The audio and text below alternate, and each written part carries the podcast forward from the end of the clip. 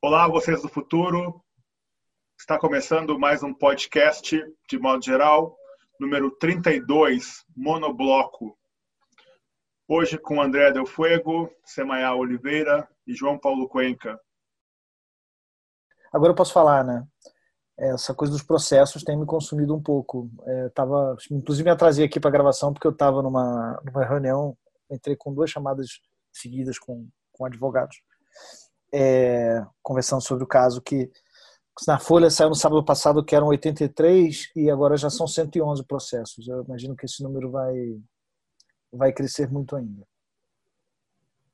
Mas quanto maior o número também, Paulo, mais se configura uh, o assédio processual, né? A litigância coordenada de má fé de uma organização bilionária contra um escritor. É, então, nesse ponto agora, é, se são 100 ou se são mil, é, isso meio que prova o meu caso, né? Mas é Sim. é isso, eu não tô. É, eu tô cada vez mais alienado das notícias, eu preciso falar isso para vocês. Eu, aquele momento do de modo geral que você perguntava, eu era o primeiro, né? E eu sempre tinha uma coisa engatilhada sobre um tema muito quente Sim. e algo que o Bolsonaro disse é, eu para proteger a minha sanidade mental, eu acho que eu, eu dei uma silenciada em algumas palavras no meu Twitter Sim. e eu tô meu pacote de consumo de notícias está muito menor, assim, duas vezes por dia. É, eu tô, tô meio por fora. Muito justo, muito justo, João, porque não tem outra saída. É muito tempo neste ritmo, nesta onda, e agora você entra no meio de um furacão. Tenho certeza que isso que está te acontecendo vai ser caso para ser estudado daqui a alguns anos. Acho que deve ser uma questão emblemática e de alguma forma você sendo escritor uh, sempre há uma possibilidade de desdobramentos e de narrativas que não serão apenas tuas, mas de outras pessoas. Isso eu acho que vai dar muito pano para manga e quero te parabenizar aí pela coragem uh, única como você está enfrentando isso e a integridade que você está enfrentando tudo isso. É realmente admirável. Eu que agradeço pelo apoio, querido. E vamos usar esse negócio para ser um caso que, enfim, que seja a última vez que eles fazem isso com alguém, entendeu? Sim. Isso não pode estar naturalizado. Eles não podem fazer isso amanhã com você, com, com qualquer Sim. um de nós, entendeu? É, é muito por isso também. Exato. Semaiá, minha cara, tudo bem? Bem, tudo bem. Eu fiquei tomada aqui pela, pela fala, na verdade, porque, enfim, é uma coisa difícil de se encarar, né? Principalmente nesse momento que a gente está vivendo no nosso país, a gente vê tantos amigos jornalistas, escritores sendo censurados e tendo que lidar com esse, com esse lance de ser processados e também ter que recorrer e ter que processar, enfim. É, eu acho que isso está ficando cada vez mais recorrente e mostra como a nossa democracia nunca existiu e está muito adoecida, né? Então, toda a minha solidariedade aí. Sinto muito e boa sorte, foco e força nessa luta, que é por muita gente.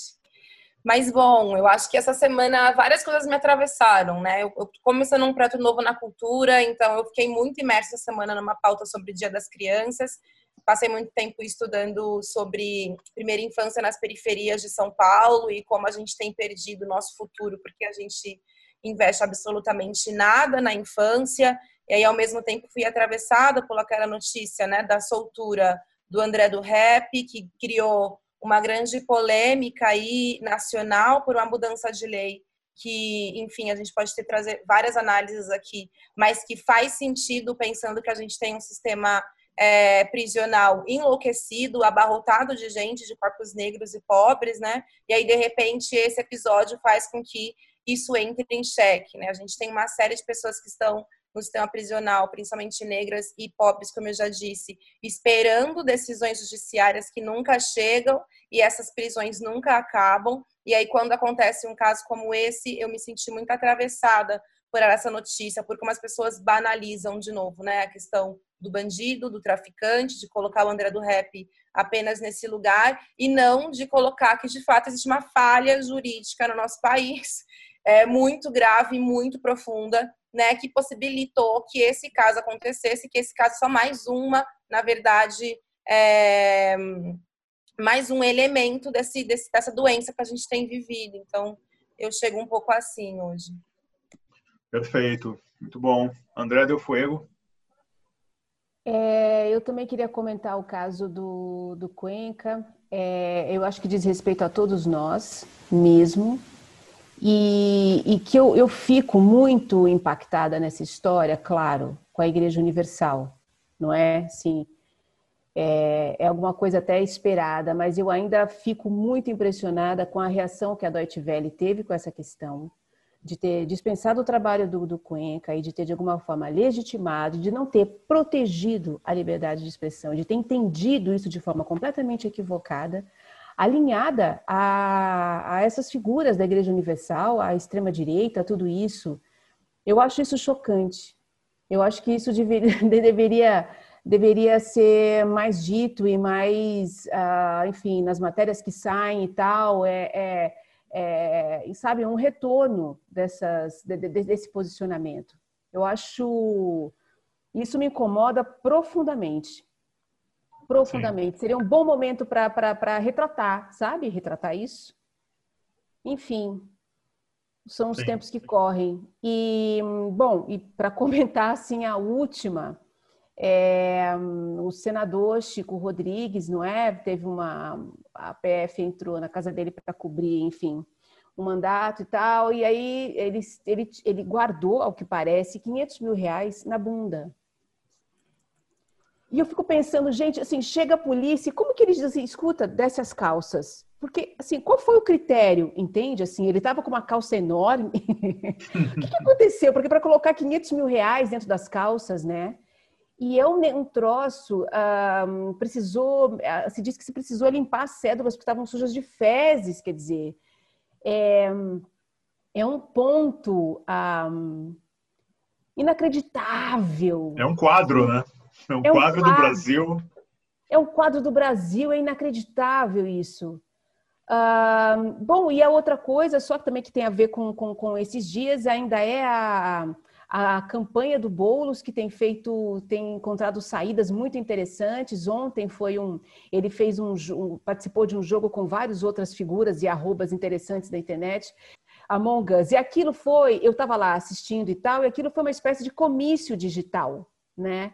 Então, assim, 10 mil pessoas assistindo ali a entrevista, depois o jogo em si, que costuma ser um espetáculo em que as pessoas entram para assistir essas lives de jogos, eu vejo meu filho fazer isso é, substituiu aquele, aquele o palco, né? Os artistas que vão ali para o meio de uma praça e tal, assistindo ao jogo. Ele fez uma live de 24 horas e ele tem aquele café com bolos, que é um pouco blogueirinho, respondendo literalmente de casa sobre suas questões. Então, blogueirinho, liver, gamer, são, enfim, linguagens que ele a equipe dele, enfim, tem pensado que tem achado assim bem, bem interessante. Acho que é o primeiro, o meu primeiro movimento, né, do campo da esquerda nesse nesse sentido, de uma forma mais orgânica, natural, porque é muito natural, tudo que ele está fazendo parece muito natural. E é muito, é muito é, a primeira vez que, no, que o nosso campo utiliza é, esse tipo de estratégia de ir nos submundos da internet, né?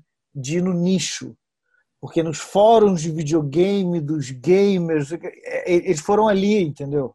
Lá atrás, né? E agora o, Boulos está, ele está se mostrando, tá genial a campanha dele, assim.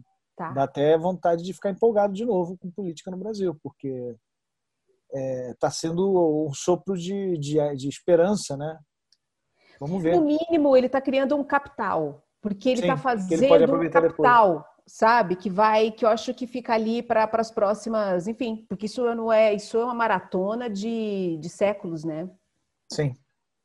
Mas ele está abrindo espaço, né? Ele está ele tá se tá. comunicando com outro campo, isso é que é legal. Ele não está falando só para os dele. E uma coisa, né, João? Quando você é candidato à presidência que ganha alguma repercussão mínima, mas ganhou, isso faz uma diferença. Ele já foi um presidenciável, então nessa disputa imediata de nomes e partidos, numa disputa municipal, isso acaba pesando. Ele Sim. tem um percentual interessante, mesmo com poucas chances de levar. Uh, um pouco nessa linha que vocês três falaram, eu estava pensando ah, essa semana e foi algo que eu escutei pela primeira vez da tua boca, João Paulo Cuenca, que é, e eu tenho escutado bastante isso, que é da brasilização do mundo. Né? Esse pós-modernismo, né, que é pós-Ocidente ou além do Ocidente, né, além do pós-modernismo, ou a ruína, a ruína do modernismo, isso é uma coisa muito brasileira. E eu não sei se eu estou muito influenciado, porque eu tenho trabalhado direto com Cidade de Deus, esse romance maravilhoso do Paulo Lins, e eu tenho pensado nisso, né, do espaço como o protagonista. E eu estou cada vez mais convencido que o Brasil está caminhando nessa direção de se tornar uma entidade prevalente na qual nessa linha da necropolítica em expansão, você verifica que, que os corpos e as, e as pessoas e as almas não significam mais nada. E aí você tem hoje essa, esse domínio né, desse, dessa coisa da Igreja Universal que é totalmente em ascensão, vai ter repercussões severas na política, na economia, no, no, no, espaço do crime. É um bloco que cai na cabeça de todo mundo e esse despudor de afirmar que algumas pessoas são uh, descartáveis. Então, é incrível como isso vai repercutindo, né? E eu fiquei pensando nessa decisão do ministro Marco Aurélio e você tem, você chega a uma situação em que as figuras elas assumem um grau de inconsequência, porque a, a leitura dele é muito interessante, sabe? Mas os desdobramentos disso, eu acho que pelo menos ele, ele deveria bancar um discurso, sabe? Que fosse mais. É, que concatenasse toda essa tragédia brasileira e ele não faz isso, né? Ele vai para lá, ele vai para a imprensa e diz: ah, não tenho medo do impeachment, eu enfim, né? E aí fica esse grande palco de, de atuações que é o Supremo e é muito curioso que o Brasil seja uma espécie de vanguarda nesse caos mundial, se você olhar com atenção, onde ninguém se entende muito bem, né? Você não tem um Putin, conduzindo a coisa, sabe? Um protagonismo. Não, você tem uma maçaroca de coisas. E para fechar, eu queria dizer, André Del Fuego e Semanhar, que vocês falaram dos dois pontos que eu queria falar, e especificamente com relação ao Boulos, eu eu acho que eu não tenho mais idade para dialogar muito bem com essa estratégia de ontem, mas fiquei assistindo ali curioso, aprendendo, sabe? Porque sei lá, é como você bem analisou, né? É um novo mundo. Sim, daí não está dizendo para você e não está dizendo para mim, então ele está certo. Então está no caminho certo. É que você já tem, ele já tem o voto de vocês. Já, e a gente está completamente, a nossa linguagem já é totalmente defasada, assim, em relação a esse novo, a esses novos pontos de encontro, a esses novos campos, entende? Campo um de, de atuação mesmo.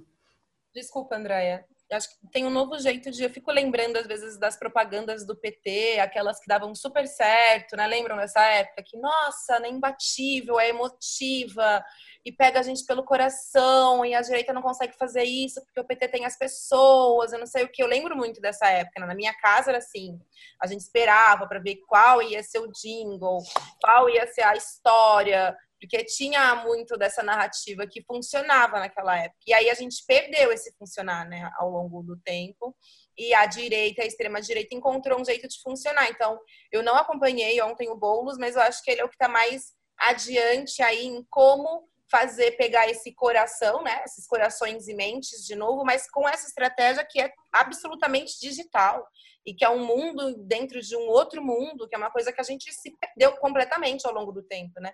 E eu fico pensando muito nessa comunicação com a população periférica, a população negra, que mudou também, né? É, isso do pegar pelo coração já, já não é por aí que vão pegar a gente. Eu pego por mim, às vezes, né? Não, eu não quero mais ver a gente só sofrendo, PT. Eu não quero mais só ver a gente nessa condição. A gente avançou pouco, mas avançou e eu, eu preciso de outra narrativa, né? Qual é a narrativa que vocês vão oferecer para a gente agora? Eu acho que a direita ganhou um pouco nessa nova narrativa, nessa mudança que a gente teve aí nos últimos anos sociais, né, de, de como acompanhar essas mudanças. E vamos ver qual vai ser o resultado do Boulos, então. A gente vai votar no Boulos, eu não voto em São Paulo, mas eu votaria. É, mas tem uma coisa muito perigosa que está acontecendo, que é o seguinte: é que se o Boulos vai para o segundo turno com o Russomano, é, o Russomano ganha, né? E se o Covas vai para o segundo turno com o Russomano, o Covas ganha. Então, essa nossa empolgação e esse nosso voto, ele pode ter uma consequência um pouco trágica, um pouco mais para frente. Mas não acho que a gente não tem que votar no Boulos, não, tá? O ideal seria que tivesse segundo turno Boulos e Covas. Isso seria o segundo turno. É, o Boulos e Márcio França, enfim. É, Mas é tá porque tá esses falando... cálculos estão sendo feitos, né, André? Sim, não, está falando, está me lembrando, por exemplo, o Sanders, né? Que não entrou e que entrou o Biden, e que muita coisa se disse assim, bom, ele é melhor, ele é que vai conseguir enfrentar o Trump. E na prática, agora, a gente não quer se empolgar com Boulos nem com Biden, quer dizer, é mais empolgante o Boulos do que o Biden, com certeza, mas é, ele está indo, né? Pelas pesquisas, assim, teve um aumento em estados, assim, com diminuiu a, a, a é, o número de figuras que votavam, enfim, para pro, pro, pro, os republicanos e tal. É, é... E hoje eu estava pensando, né, se tivesse o Sanders no lugar do Biden no, no debate, não é? Ia, claro, ele, ele é mais combativo e tudo, mas essa coisa do socialismo demoníaco, isso ia invadir de um jeito, assim, não ia levar. absolutamente tudo. Não ia, não ia. Indo na linha do que você está falando, Cuenca, essa da Boulos versus Russumano ou Covas Poxa, tomara versus... que você tenha razão, André. Eu só acredito vendo aí esse negócio. Eu não acredito mais em nenhuma dessas pesquisas que estão dando vantagem pro, pro, pro Biden, sabia? Pro Biden? Ah, eu fiquei um pouquinho assim, me deixei levar um pouquinho. Sim, eu acho que tomara, dá pra... tomara. que isso é importante para nós, entendeu? que... É, é. Eu acho que dá para confiar, porque você vê que tem institutos muito ligados à extrema-direita que estão dando uma leve vantagem para o Biden. Então, acho que ele tem essa vantagem. Mas a questão aqui de São Paulo, e acho que a, que a Semanhal já tocou nisso no último de modo geral, é, André, eu acho que tem que ir dentro dessa fala do PT né, quando ele é questionado sobre não estar tá dando apoio ao, ao Boulos, eles dizem: vamos desenvolver a campanha, vamos para ver para onde as coisas vão, e depois a gente decide o que fazer. Então, tem que avaliar realmente, porque Russomano, essa declaração que ele deu ontem, dizendo que as pessoas de rua são mais resistentes, ela é absurda, mostra o tamanho da idiotice dessa figura, campeão do tiro no próprio pé. Então, mas mesmo assim tem que ficar muito atento, porque infelizmente quem ganha com tudo isso nós sabemos quem é, né? É uma figura chamada Jair Bolsonaro, que, que eu, como eu disse no último de modo geral, algumas pessoas até me escreveram falando sobre isso, quando eu disse que o cara era, ele tinha uma intuição muito poderosa. Nessa conjuntura, ele é um dos sujeitos com a intuição mais, né? E aí é maluco, né? Para onde vamos? Hoje é dia 15 de outubro, dia do professor, e estava vendo que a gente está no primeiro lugar no ranking global de agressão à categoria. E a agressão ela é verbal e física, e por alunos e pais de alunos. Jogo essa para vocês. Sim. Que pesadelo, hein? Como professor, eu tive que enfrentar, eventualmente, na PUC. Uh, foram poucos os casos, diga-se, mas alunos foram raros casos, na verdade, porque de modo geral, quando você dá uma atenção para aquela aluna, aquele aluno mais violento, se você dá uma atenção sincera, você consegue desdobrar ali, né, dobrar aquela pessoa, aquela fúria ali. Mas os pais, né, e as mães, eles chegam uh, violentíssimos na argumentação. Né? É, eu ouvi muita gente nesse durante a pandemia, algumas mulheres que eu cheguei a entrevistar, de que mudaram a visão da escola, né, e dos professores principalmente, por terem passado mais tempo com seus filhos e por terem que, é, bom, muitos pais assumiram a função de tutoriar esse processo educativo da criança dentro de casa, né? Enfim, muita coisa não funcionou, né? Porque é caótico. Grande parte da escola pública, pelo menos aqui em São Paulo, é, disponibilizou o material por WhatsApp, né? As escolas particulares tiveram um outro, um outro mecanismo, mas de toda forma, os cuidadores ali, seja pai, mãe, vó, tia, tiveram que assumir esse papel de professorar. Eu ouvi muita gente dizendo que a tendência seria valorizar muito mais a categoria, uma coisa que eu acho que duvido, né? Eu não acho que seja uma mudança muito, muito rápida. É, essa questão de respeitar a categoria, mas eu acho que tem mudanças significativas aí do ponto de vista dos pais que viveram mais tempo com seus filhos nesse período e que precisaram acompanhar é, de forma mais próxima essa questão educativa aí, né?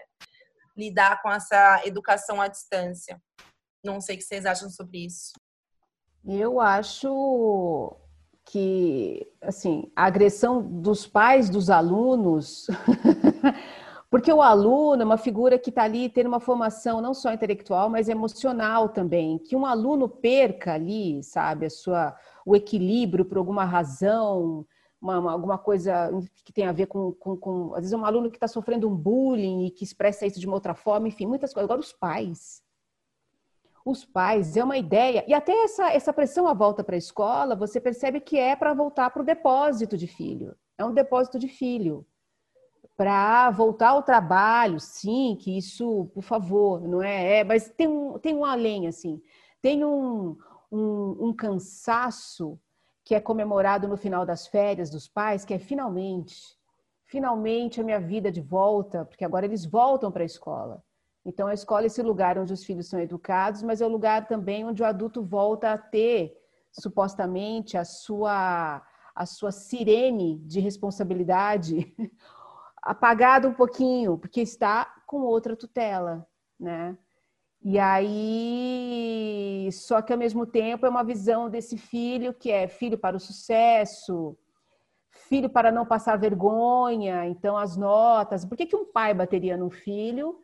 É, aliás, num professor, se não é porque a vaidade dele, a honra dele, possa também estar atingida ali de alguma maneira em relação aos filhos. E a gente passou por aquela história da, da ideia da, das aulas, enfim, vigiadas, né, por figuras de direita para saber o que é que os filhos estão aprendendo. E eu acho que teve, não me lembro bem, mas acho que teve agressão verbal de pais, né, contra professores, então que estavam dando aula de história e que estava é, ensinando comunismo para os filhos, aquela coisa toda. Mas me espanta muito esses pais que querem também um lugar para os filhos de uma confirmação do que ele também já é. Nossa, tanta coisa envolvida nisso. Sabe que eu prefiro achar que essas, que algumas dessas crianças sairão melhores disso, porque um, alguns pais eles passam tanto dos limites. Claro que, que isso é uma visão ingênua da minha parte, mas tem pais que passam tanto dos limites que você vê na cara do, do, dos alunos assim um, um constrangimento, né? Mas enfim, isso mostra como nós não conseguimos levar esse pacto da educação, porque ele falha na, nas mãos dos políticos, na mão dos educadores, do Estado, da, da família, e parece que essa compreensão ela é um problema. Assim, eu, eu me lembro, meninas e João, que uh, alunos do primeiro semestre, eles me diziam, poxa, meus pais estão me pressionando a não estudar tanto, que estudar tanto né, vai me, enfim, vai me afetar uma falta de compreensão completa do que é você se dedicar, mesmo em condições mínimas precárias, né, a um projeto de, de aprendizado, de conhecimento, de domínio né, da, da, da linguagem, das informações, síntese, etc. Então, está tudo muito errado. E eu, quando olho para a administração uh, recente, assim, eu vejo muitos pontos positivos, mas é o que é a crítica que a gente faz, né? Você vira uma espécie de zelador do caos capitalista a que convém continuar patinando na lomba e não subir a lomba. Né? Vocês falam lomba aqui em, em, São Paulo, meninas? Eu acho que é a primeira vez que eu ouço lomba. lomba, lomba é subida. Lombada, a lombada. Não, lombada não. também não. Né? Não, lombada é baixinha. É baixinha. A lomba é tipo uma ladeira. É uma ladeirona. É, é ladeirona, tipo a, a da Caiová ali, que eu caminhei, passei por ali hoje. E aquilo ali é uma lomba. É tipo perdizes, é. Nossa, é. eu nunca ouvi. Ali é. Mas e aí, João, para onde vamos? é, uma outra efeméride importante do dia é, é, que hoje faz 80 anos que o filme O Grande Ditador estreou nos cinemas. Uau. É, que, enfim, e esse filme eu acho, bem, como ele é importante hoje em dia, né? no que a gente está vendo hoje. É, é, muito espetacular. Eu revi há pouco tempo ver como o Chaplin faz uma paródia demolidora a quente do, do Adolf Hitler e do Mussolini, né? Que é o adenoide Hinkel e o benzino, benzino Napalone. E, e, enfim, o filme americano é de 40, né? De 15 de outubro de 40. Os Estados Unidos, bem, Pearl Harbor é dezembro de 41, né? Então os Estados Unidos só entram na guerra é quase dois anos depois do filme. É, e eu fico imaginando é, como deve como deve ter sido essa filmagem, como deve ter sido você fazer isso ao, naquele momento. Os caras estavam ali vivos e matando. Ele está fazendo uma sátira, inclusive, aos campos de concentração, né? Porque o personagem dele, que é um barbeiro judeu, ele vai porque aí troca de lugar, né? Com, com o Hitler e tal. No final ele faz aquele discurso. É, enquanto existiam os campos de concentração, né? É, a guerra durou muito tempo. É, enfim, eu acho que é um dos grandes filmes do século XX e, e essa circunstância histórica faz ele ficar mais especial. Né? Ocorreu uma coisa rápida de como o riso e a ironia quebram a linguagem fascista. A ironia e a, e a... os chargistas, né, são a Sim. linha de frente na linguagem contra o fascismo. Porque é, mostra, explicita o ridículo deles. Essa é, é a coisa, porque é, é, é, eles são clowns, eles são palhaços, eles são é, figuras burlescas, né? Você vê as caretas do Mussolini, as caretas do Hitler, é comédia dell'arte. Aquilo ali é é, um, é uma caricatura humana. E aí se você faz uma caricatura de uma caricatura humana, aí é um espelho perfeito, né? Aí eles ficam muito ofendidos. É um, é um antídoto contra o fascismo e contra o horror. Antídoto. O, o humor. Né? E vocês acham que a gente tem usado isso bem no Brasil? Boa pergunta. Excelente pergunta. Excelente pergunta. É... Não reconheço de cara. Se pergunta assim, para não me ocorre de cara. Um, eu acho que tem uma crítica pela charge, uma crítica, sim, mas que me faça rir, ou melhor ainda, que me faça rir, dane-se, mas que ofenda a outra parte, não consigo ver. É, porque ofender a outra parte é muito difícil. E quando você ofende, olha só o que acontece, né? O meu caso. Isso. Eu escrevi uma sátira que ofendeu outra parte, né? Eles ficaram ofendidos. É, é difícil ofendê-los, porque na verdade, quando você, enfim, se você, se você, dependendo do teu registro de humor em relação a eles, aquilo vira, tá no caldo cultural de, eles estão reverberando, entendeu? É, é, é ainda aquele personagem reverberando. É, um grande exemplo disso, desse humor, que não é exatamente. É meio que um humor a favor, tá? É, é como a, a, a, o Saturday Night Live nos Estados Unidos. É, isso já é histórico, né? O, eles fazem paródias do Trump desde os anos 80, 90. É, e, e, tem todo um histórico deles fazendo paródias do Trump e do Trump indo no programa. E o Trump sempre sendo um misógino, um racista, um proto-fascista, né? É, e as pessoas fazendo um pouco de graça dele, né? Como aqui no Brasil o Pânico, marcadamente o programa Pânico e depois o CQC, é, naturalizaram também o Bolsonaro durante muito tempo, porque era uma figura.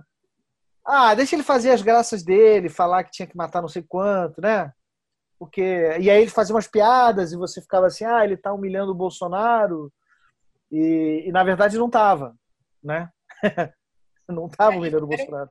E eram programas que, na verdade, hoje se colocam. Programas não, né? É composto por pessoas que hoje se colocam, inclusive, a favor, né? Se colocam Sim, nesse. Verdade. Ou seja, né? É, é era uma piada que, na verdade, fazia sentido para eles, né? Sim. É, eu fico pensando nesse movimento atual no Brasil. Fico pensando um pouco na função do Porto dos Fundos, o Adnet tem feito algumas coisas, eu acho que o Gregório Duvier tem esse trabalho com a, com a HBO, que é toda sexta-feira, se não me engano, sai um conteúdo.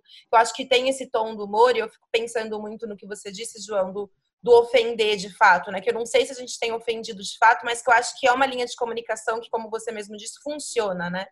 É, de repente, para extrapolar um pouco para além das nossas bolhas, assim mas acho que a gente poderia fazer mais, talvez. Bom, essa questão que você coloca das bolhas eu acho bastante oportuna, porque quando você fez a pergunta, semana, eu fiquei pensando, João e André, justamente nisso, quer dizer, ah, em que medida, né? Ah, direcionada ah, para quem?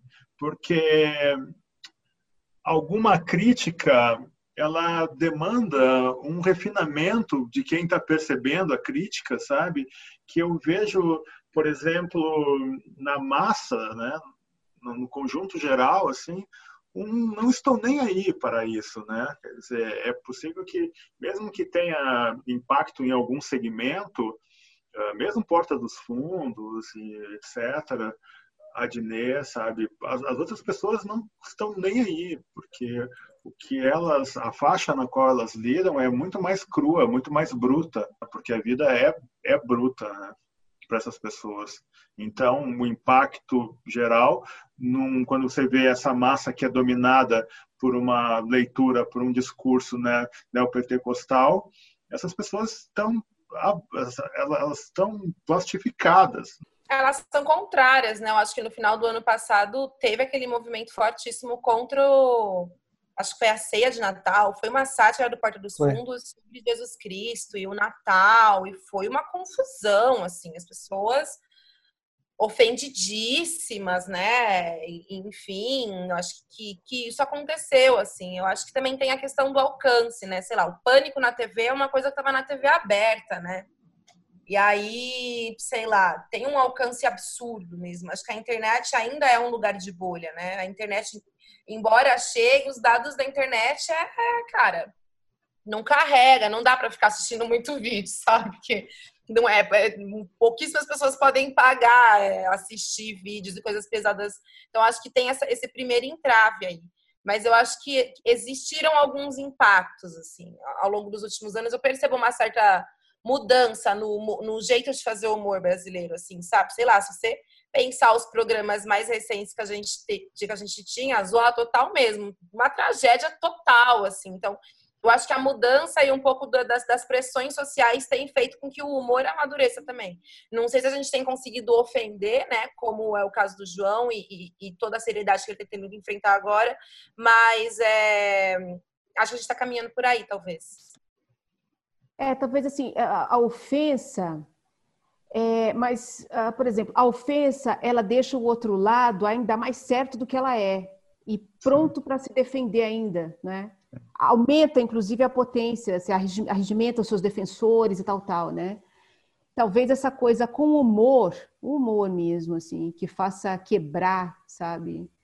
Mas posso dar um exemplo de um humor ofensivo que eu acho que é cáustico e que faz algum efeito eu acho realmente que é, é, é, ele é um. Ele pode ser uma bazuca. um bom exemplo disso para mim é o Borat. O, o, o, quando o Borat vai para os Estados Unidos, ele fez uma série. Assim. Ele é genial. Ele fez uma série nos Estados Unidos, e agora vai ter o Borat 2, que ele nos Estados Unidos, sacaneando os, os políticos republicanos, sacaneando os caras da NRA, é, do, da, do movimento lá das armas americanas e tal. É, é, cara, as pessoas querem matar ele, processam ele, como Hitler queria matar o Chaplin.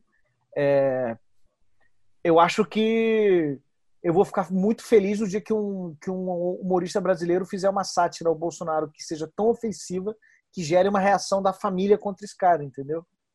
É, porque jogar tomate no ditador, jogar tomate no, no, no, no líder autoritário, é uma tradição maravilhosa da humanidade, tão maravilhosa quanto o tironocídio. então, assim, é, é, e eu acho que talvez, é, é, pelo clima que nós estamos vivendo aqui, essas sátiras não cheguem no, no fundo. É, eu vou te dar só um exemplo, um contra-exemplo, que talvez prove um pouco do meu ponto. É, quando os humoristas faziam piadas com a Dilma e imitavam a Dilma, eles ofendiam a Dilma. Tinha, tem um cara que, inclusive, virou um bolsonarista, é, que, que, ofendia profundamente a Dilma quando fazia a, a, a imitação da Dilma. Dá para fazer sem ofender também. É, mas ali era um, era, um, era um despudor total em ofendê-la, entendeu? Porque ela era mulher. Porque ela talvez era uma mulher de esquerda também. Então, É... Sim, mas ela não era, não é, João, uma, uma figura autoritária. Não, não era. Bem, mais ou menos. Em 2000, não, sim, mas, 2013, mas ela não estava cercada né, por, por uma, por uma não, pauta não, de autoritarismo. O que eu estou querendo dizer é que não havia nenhum pudor em, em, em ofendê-la. Sim. Tipo, um estádio inteiro xingou a Dilma. Uma puta de uma injustiça, inclusive. Não, não existe esse, esse, pudor da ofensa, parece que ele no Brasil está um pouco desequilibrado, é isso que eu estou querendo dizer. É, é, eles naturalizaram a ofensa. Eles podem ofender todo mundo e a gente não pode ofender ninguém. É um pouco isso é que a ofensa, em algum momento, ela não, ela não produz mais efeitos também. Né? Então, isso que você é porque coloca eu acho que a gente pode criar uma em relação que é ofensivo, ao, ao, ao é Hitler e o, e, o, e o Chaplin, como você muito bem colocou, João, a questão do Hitler e o Chaplin é achar, Semanhã e, e André, que é um pouco isso que André colocou, né?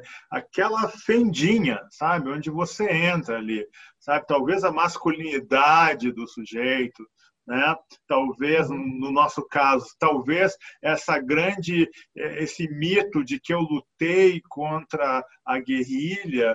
Como é que você lutou se você tinha 14, 15 anos? Você não lutou não, nem passou por lá, entende? Aí você vê como toda e os escritores, os homens fazem muito isso, né? Eles dão um jeito de criar em torno de si uma mitologia que não corresponde à sua biografia real né, de, de, de, coragem e tudo mais, e você vai descobrir que é tudo invenção. Então, quer dizer, esse troço de eu vou construir a minha narrativa, né, você tirar o calço dessa pilha de, de lixo, né, talvez fosse, mas é, é, é, é, o tipo de coisa que eu faço, que eu percebo do que vocês três estão colocando, que muitas vezes é uma solução que ela surge ela não é tão projetada. Alguém lá chega um dia, essa pessoa diz alguma coisa que entra nessa fenda e desestrutura tudo. Né? É, mas concordo muito também com esse lance dessa figura masculina que tem a ver com essa mitologia que você está trazendo, que os homens principalmente constroem em volta de si. É uma couraça, não é uma proteção mesmo. Acho que existe um receio de ofender de fato para valer essas figuras, né? E o humor é muito feito por homens, né? Eu vejo pouquíssimas mulheres fazendo humor. Verdade. Humor político, né? humor crítico já. Então tem um outro nível aí, né? De talvez uma solidariedade enrustida nessa masculinidade é, para se ofender ou para fazer um humor mais ácido com um outro homem até mesmo. Não sei, só passou aqui. Muito bom. Vamos para a rodada final, então. Quem começa? Ah, vou comentar uma, uma A Fazenda da Record. vamos falar de realidade, vamos falar de realidade aqui, de coisa. Ótimo. Tem uma integrante, a Raíssa, que ela tem o diagnóstico de borderline, que é uma figura. Enfim, eu não entendo muito bem da, da questão, mas eu sei que é, é a pessoa pode ficar muito agressiva, ela tem uma impulsividade, enfim, uma, uma ela pede em alguns momentos realmente o equilíbrio, o limite e tal. E é, ela teve assim já várias crises, acho que duas crises durante o reality. Um, e fica essa questão do, do, da doença mental como entretenimento, porque toda vez que ela tem isso, que ela pega um creme e enche a cara de um cara de creme, joga água na cara e faz, enfim, e está ali em sofrimento mental, a rede enlouquece. Mas ela está medicada, André? Parece que ela é medicada, mas até aí parece. Eu estava lendo sobre isso hoje, que ela precisaria também de uma, de uma terapia, de fala, a famosa fala, a famosa Sim. limpeza da chaminé. E eu não sei se isso é possível. E ela disse uma coisa extraordinária, que na pandemia, em isolamento, as crises estavam muito mais tranquilas. A questão é a vida social e a vida social naquele confinamento. Mas o que eu fiquei pensando é o seguinte: nesse entretenimento da doença mental, por que será que o Bolsonaro entretém? Porque eu acho que é isso que ele faz. Porque ele é um narcisista perverso, né? Exato, é uma doença mental divertida, Sim. que entretém. Perfeito. Semanhã? Eu fiquei aqui viajando no que a Andrea trouxe, porque é muito real, né? Eu fiquei com a pergunta dela quicando na minha cabeça. Mas não tenho respostas, então vou para um outro lado. Eu comecei falando que eu estava muito tomada pela questão da infância e tudo mais. A gente passou aqui por uma série de coisas, humor, sátiras, né, judiciário, fragilidades. E como a gente abandona a infância, né? É surreal, assim. É... terminando uma reportagem hoje que fala muito disso, de como a gente precisa olhar cada vez mais para a primeira infância. Eu não sou mãe ainda, mas quero ser. Não sei se temos mães e pais aqui. Mas é, eu rodei alguns bairros da, da cidade aqui de São Paulo, bairros periféricos, e, e, fiquei me questionando, assim, né, desse plano genocida a todo vapor, o tempo todo, de matar a gente, a nossa subjetividade, os nossos estímulos desde a infância, e como isso interfere no nosso crescimento, no nosso crescimento enquanto país, até daqui 300 anos, né? Então, acho que eu, eu vou encerrar com, com isso, porque eu estou muito provocada por isso mesmo, assim, como uma mulher solteira sem filhos que quer ter filhos, de como eu gostaria que a gente pudesse ter uma infância melhor. Tenha, Semaiá, tenha. Ótimo. João?